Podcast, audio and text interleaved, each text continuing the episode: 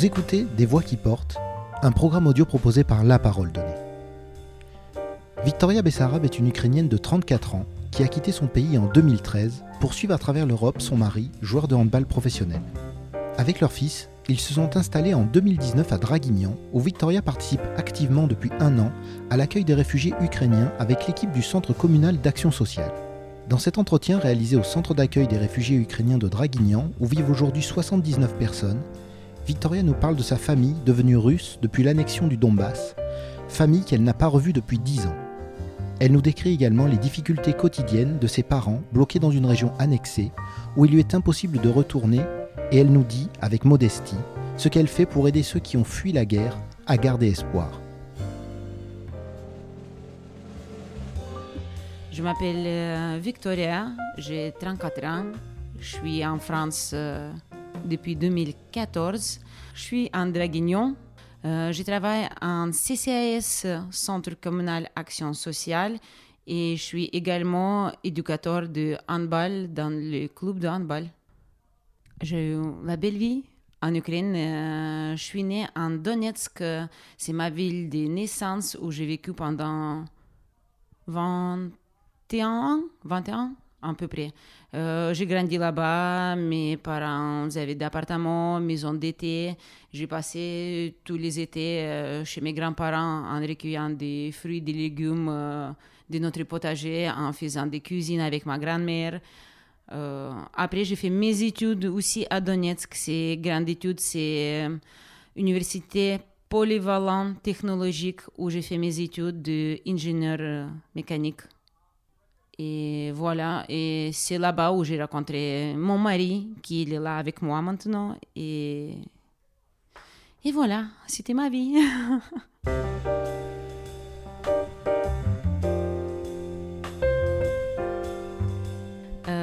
En fait, en tant que sportif de haut niveau, mon mari était parfois sollicité par l'autre club. Donc, on a changé les pays. Avant de venir ici en France, on a vécu un an en Roumanie, on a vécu un an et demi en Macédoine, on a passé petit moment en Moldove. Et c'est son contrat professionnel qui nous a menés ici en France. Il joue en handball.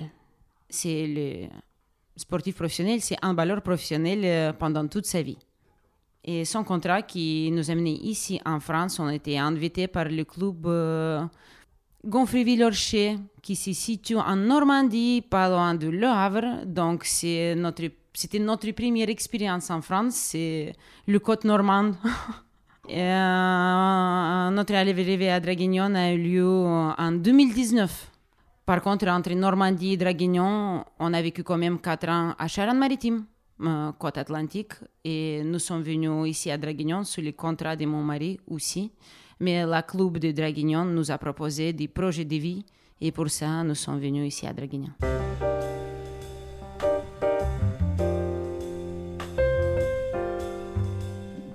je ne vais pas mentir qu'au début, c'était compliqué, c'était pas facile. Nous n'avons pas, pas parlé français du tout et on a parlé que anglais, mais c'était pas évident de trouver quelqu'un qui parle aussi anglais euh, donc, aux premiers six mois, euh, je pense, euh, ils ont passé vite, mais pas du tout en intégration. C'était tout nouveau. On a découvert la France, tout était étrange, tout était nouveau, mais ça ne nous a jamais causé de soucis. On a eu l'envie de s'intégrer, on a eu l'envie de découvrir. Et on aime bien euh, voyager, donc euh, tous les nouveaux pays qu'on découvre, euh, ça fait toujours du plaisir. Donc petit à petit, on n'a pas parlé français du tout, mais j'ai jamais fait des cours de français, j'ai appris par moi-même. Les gens étaient, heureusement, tous les gens qu'on a rencontrés étaient bienveillants. On n'a jamais vécu des... Si, on a vécu des, des moments compliqués, comme tout le monde, parce qu'on reconstruit notre vie, mais c'était jamais dans les mauvais contextes. C'était difficile, mais euh, les gens étaient quand même euh, accueillants, bienveillants et ils nous ont supportés tout le temps euh, dans, tous les, dans tous les cas, oui.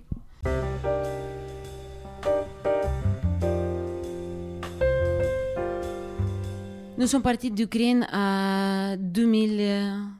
2013, notre fils a eu 7 mois et pays de destination, c'était Moldavie au début. Donc, mon mari est parti en premier et moi, je l'ai suivi dans quelques semaines avec notre petit-fils. Et c'est mon père qui m'a accompagné jusqu'à la station du bus parce que c'était long trajet. J'ai pris le bus euh, avec enfant et deux valises. Et c'était la dernière fois quand je l'ai vu en novembre de 2013. On a parti à Moldavie, on a vécu un tout petit peu là-bas en cherchant le contrat professionnel pour mon mari et on est reparti en Macédoine, passer le temps là-bas. Et directement de Macédoine, nous sommes venus ici en France. Et euh, aujourd'hui, ça fait dix ans que je n'ai pas vu ma famille du tout. On se voit dans le Messenger, dans les conversations vidéo, par messagerie, euh, tous les réseaux sociaux qui existent, mais on ne s'est pas vu depuis dix ans. Euh, nous sommes de, de, région de Donetsk, donc depuis fin de 2013-2014, c'est devenu compliqué de rentrer là-bas. Euh, avoir un enfant, ça nous pose des, des doutes si euh, on doit y aller là-bas parce que ça reste dangereux. La guerre s'arrête jamais, donc c'est vraiment dangereux pour nous d'y aller voir là-bas. Pareil, c'est euh, devenu très compliqué à partir de 2014 de de faire venir notre parent ici, au niveau logistique, au niveau des lois, surtout que maintenant euh, notre région appartient euh, à Russie, parce que maintenant ça fait partie de Russie, donc il n'y a aucun moyen légal de venir ici en France comme citoyen ukrainien. Et ça nous empêche depuis tout ce temps de se rencontrer.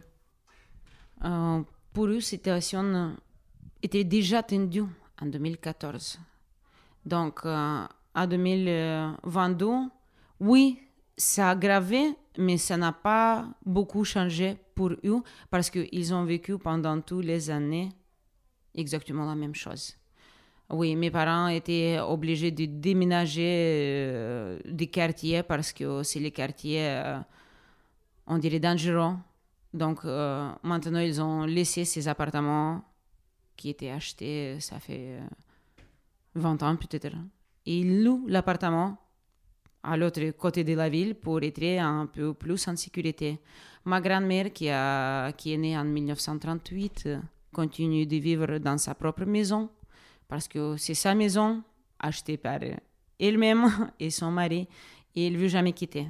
Il a son jardin, il a ce meuble, il a tout ce qu'il faut et il veut jamais quitter sa maison. Donc, il continue de vivre dans le quartier dangereux. Oui, on a changé de fenêtre plusieurs fois parce que c'était frappé par les morceaux de fusil ou je sais pas. Mais oui, il, il continue de vivre là-bas et mon père, ils sont tous les deux retraités, mais mon père continue de travailler même en retraite.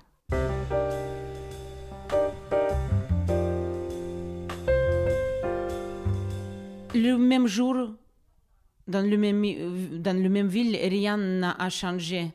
Mais on a senti que quand même ça change tout. Parce que d'abord, c'était que occupation de petits partis. Et là, ça devient vraiment, ça aggrave, les choses sont vraiment aggravées. Et oui, on était au téléphone et est-ce que tu as lu des messages? Est-ce que tu as vu des télégrammes? Est-ce que tu as vu des nouvelles? Qu'est-ce qui se passe? Pour eux, rien n'est arrivé nouveau.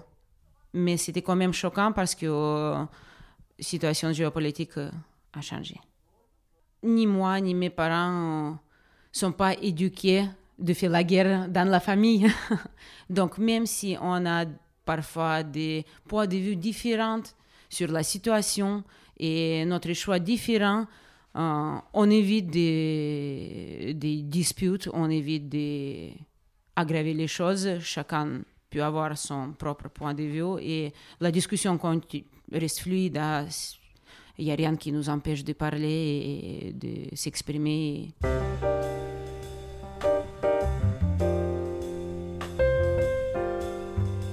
Avant, étions, nous étions une ville d'un million d'habitants et 5 millions d'agglomérations.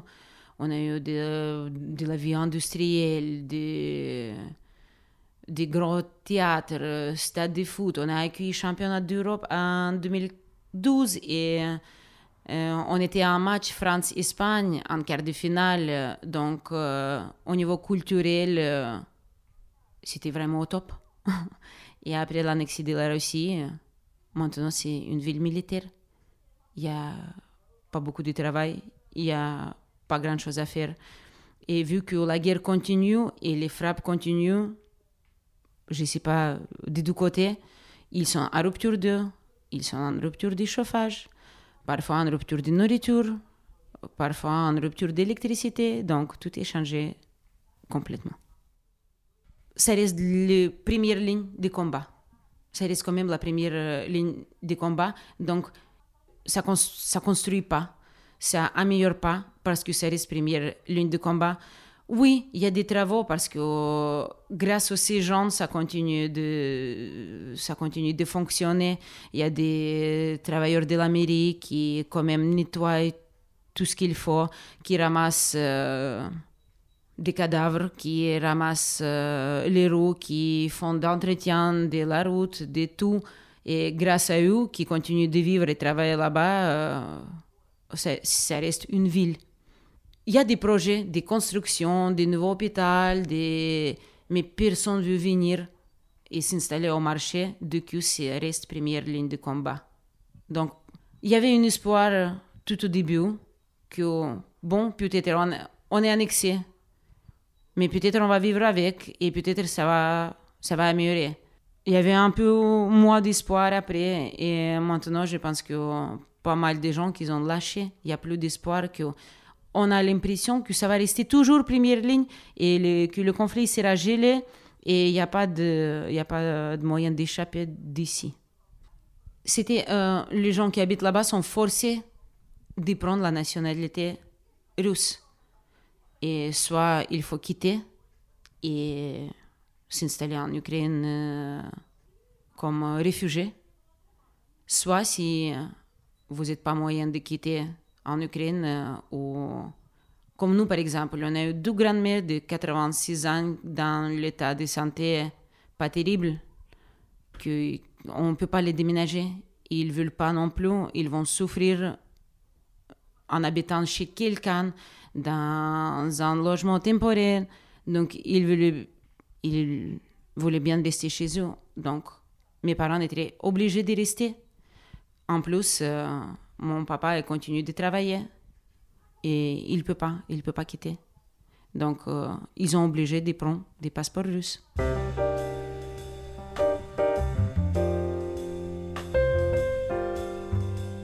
Non, je reste une citoyenne ukrainienne avec mon passeport ukrainien et je suis née en Ukraine je, je reste ukrainienne.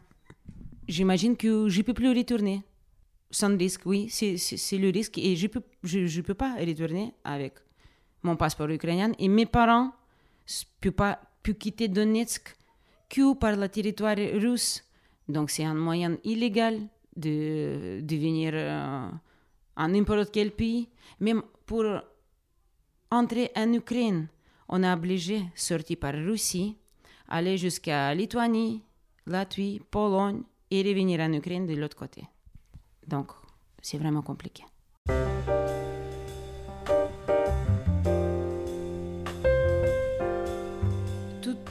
Tous les draguignons, euh, à mon avis, s'est mobilisé. Dès qu'on a entendu première, euh, première nouvelle, euh, tous les citoyens, tous les, tous, tout le monde que je connais a commencé d'écrire le message. Est-ce qu'il vous faut quelque chose? Comment ça se passe? Est-ce que vous avez besoin de quelque chose? Donc, euh, les gens étaient vraiment impliqués dans cette situation.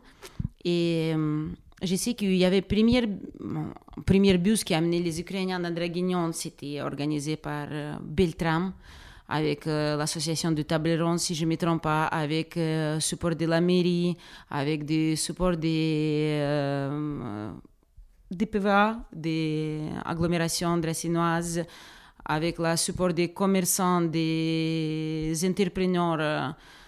Et c'est le bus qui a parti à Oujgorod et récupéré les 48, si je ne me trompe pas, réfugiés là-bas. Et euh, on est resté toujours en connexion avec les gens et les clubs de hand qui m'a proposé s'il faut récupérer quelqu'un de mes proches, s'ils peuvent quitter. Ils ne pouvaient pas quitter, euh, évidemment. Mais moi, je me proposé, moi, en échange, d'être bénévolement impliqué dans, dans l'accueil des Ukrainiens. Et donc, 21 mars, premier bus est arrivé. C'était les gens qui échappaient à la guerre tout de suite. C'était tout nouveau. Ils ont arrivé avec ses valises ou sans ses valises, sans rien, comme il était habillé chez eux. Il était posé dans le bus, fait deux jours de demi-trajet. Ils sont arrivés ici en France, à la maison des jeunes, ou CCAS leur accueil. Et moi, en tant que bénévole, j'étais première traductrice qui, avec tous les gens, avec le monsieur le maire, qui a accueilli les Ukrainiens ici. C'était profil euh, vraiment varié. varié. On a eu des retraités à des 80 ans en mauvais état de santé qui restaient tout seuls, sans famille, sans enfants, sans épouse, sans mari. On a eu des familles nombreuses avec deux, trois, quatre enfants. On a eu des enfants de, je sais pas, trois mois peut-être. Euh, il y avait des femmes euh, sans leur euh, mari qui étaient inquiétées, bien sûr, parce que moitié de, de, la vie est restée là-bas, en Ukraine. On a les gens qui ont tout perdu, on a, les, on a eu les gens qui n'ont rien perdu non plus. Donc, il faut savoir que c'était vraiment varié. Et ils étaient tous placés dans les familles d'accueil et c'est les Français qui, euh, qui nous a supportés et euh, bénévolement proposé de loger tous ces gens chez eux. Donc, en arrivant, il y a eu déjà des familles qui ont dit Moi, je vais prendre la famille comme ça. Moi, je vais prendre deuxième famille. C'était déjà préparé. Le centre d'accueil commençait à se construire en, mois de juin, si je ne me trompe pas, peut-être juillet. Et euh, je, n'ai pas travaillé encore ici, mais il y avait des animateurs, des traducteurs, des travailleurs sociaux qui installaient tout ici, qui ont aménagé des, logements, monté le meuble, euh, travaillé pendant, pendant des heures ici euh, et plus qu'il fallait pour accueillir bien les gens et les centres est ouvert en mois d'août avec quelques habitants au début. Après, euh, c'est agrandi et maintenant nous sommes 79 personnes. Tout était mis en place euh, rapidement. Les enfants étaient scolarisés de suite. plusieurs possibilités étaient proposées comme cours de français chez nous donnés par nous-mêmes, par les animateurs des, des travailleurs du centre. Cours de, ils sont inscrits à Pôle emploi, à, à toutes les formations possibles. Donc, euh, au niveau organisation, c'est très, très bien organisé. Toutes les questions quotidiennes, ils viennent nous voir et on accompagne sur toutes les démarches, sur tout ce qu'il faut, tout le monde.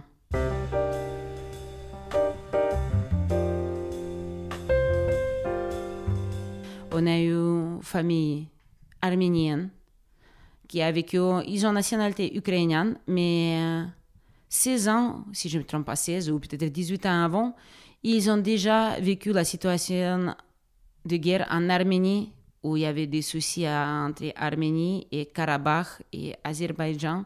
Donc, c'est mère de la famille avec euh, son mari et son petit enfant qui ont échappé à Arménie ça fait 18 ans, et ils sont installés à Vinitsa, en Ukraine. Parce que son mari, était, il était volontaire pour aller à la guerre, mais quand elle, entre les choix des citoyennes, et mère de la famille et épouse, elle a, choisi sa famille et lui dit non, tu peux pas y aller, tu peux pas nous lâcher. Ils sont venus en Ukraine pour s'installer. Ils ont construit sa vie ça fait 16 ans qu'ils ont habité là-bas, passeport ukrainien, nationalité ukrainienne, ils parlent ukrainien, toute la famille parle. Et la guerre est frappée chez eux en deuxième fois. Donc, euh, avant l'anniversaire de son plus grand enfant, avant qu'il ait eu 18 ans, il est resté 4 jours. Ils ont pris la décision de quitter le pays pour ne pas impliquer les hommes dans la guerre et surtout son fils de 18 ans. Et quatre jours avant son anniversaire, ils ont pris sa voiture, ses valises, ils ont laissé sa maison, tout ce qu'ils ont construit avant, et ils sont venus ici.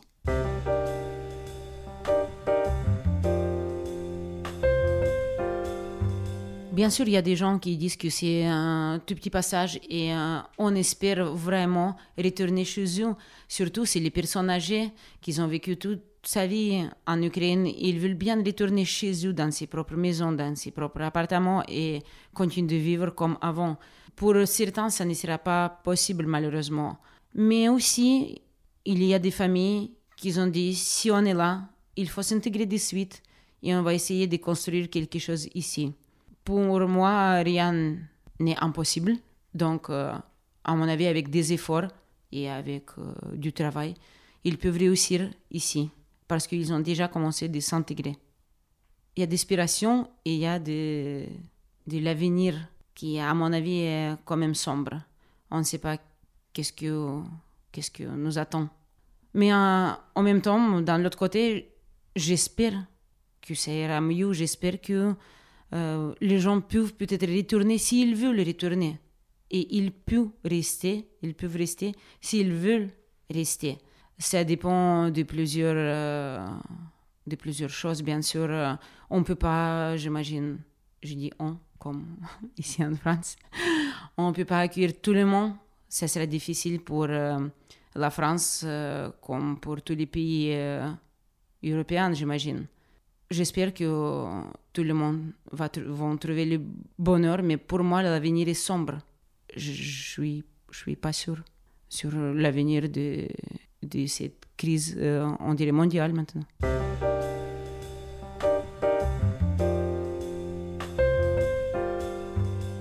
On cherche, on cherche la solution. Euh, semaine dernière, euh, j'ai parlé avec mon père et on essayait de trouver. Et si tu pars par ces chemins. Et si tu prends ça et on te négocie que tu vas habiter chez quelqu'un là-bas et tu fais les, tous les démarches nécessaires et après peut-être tu peux quitter pour Ukraine pour venir ici en France. Donc on essaie de construire la logistique, mais ça reste compliqué et ça devient hyper cher en plus euh, de, trouver le, les moyens on a la même discussion avec euh, ma mère et avec les deux en même temps. Et on ne sait pas, on cherche, on cherche, on cherche. Après, euh, pendant, pendant cet temps, une de mes deux grandes-mères est morte. Et c'est du côté de mon papa. Et il nous reste quand même ma deuxième grand-mère du côté de maman. Et on ne peut pas le laisser. Parce que... Oh, c'est les parents qui amènent euh, le manger, c'est les parents qui, mes parents qui viennent euh, lui voir. Et s'ils prennent la décision de quitter, on laisse à qui? Ma grand-mère? À personne. et donc pour ça, de qu'il est en vie, ils vont continuer de, de supporter et de, de vivre là-bas. Ils sont bloqués là-bas. Après, euh, je ne sais pas, peut-être c'est pas que, que qu'ils ont ces sentiments parce que euh, les gens qui habitent en Russie, ils sont bloqués partout aussi. Donc, euh, mais là-bas, euh, c'est vraiment blocage de tous les côtés. On a l'impression qu'on court sur un rond, sur un truc pour hamster. et il n'y a, pas de, a pas de sortie. On essaie de trouver les moyens. Si on fait ça, et si on fait ça, et en fait, non, ça marche pas.